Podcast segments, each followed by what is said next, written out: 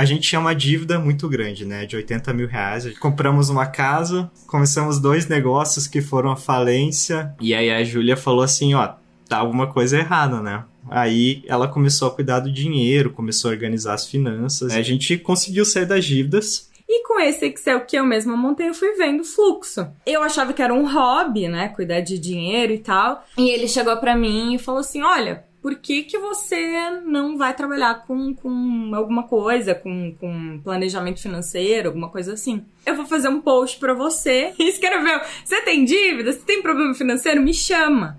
E aí eu recebi várias pessoas ali e falei, ó, oh, tô começando, faço teu planejamento, você vem comigo. A gente fazia muito anúncio de Facebook pra chamar cliente. É. Só que qual que era. E aí foi, foi numa dessas né? aí que eu devo ter te conhecido, procurando sobre marketing digital e tal. Daí a Julia falou assim: ó, vamos lançar um curso? Daí eu falei: uhum. quer saber? Quando o Érico abrir, a gente compra. E a gente, e a gente comprou.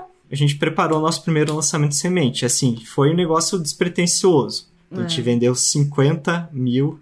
Durante a live. A gente deixou cinco dias o carrinho. Chegou é. no terceiro, tava tipo com 80 mil. E aí, último dia, 145 mil reais o primeiro lançamento. Então, beleza, vamos fazer o interno, né? Aí a gente lançou e a gente esperava que ia vender muito. 100, pelo menos. E a gente abriu assim, abriu o carrinho e ficou muito triste. Acho que no primeiro dia tinha vendido 40 mil. E aí refizemos todos os anúncios, refizemos os CPLs, refizemos o evento.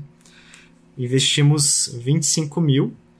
E a gente achou que ia ter um retorno assim, ah, pelo menos os 140. Se a gente bater 130, que nem do ano passado do 140, semente. é. Que a gente recebeu 130, né? Tá bom. Abrimos o carrinho, 6 e 7 em 40 minutos. Quanto é que fechou o lançamento? 292 mil.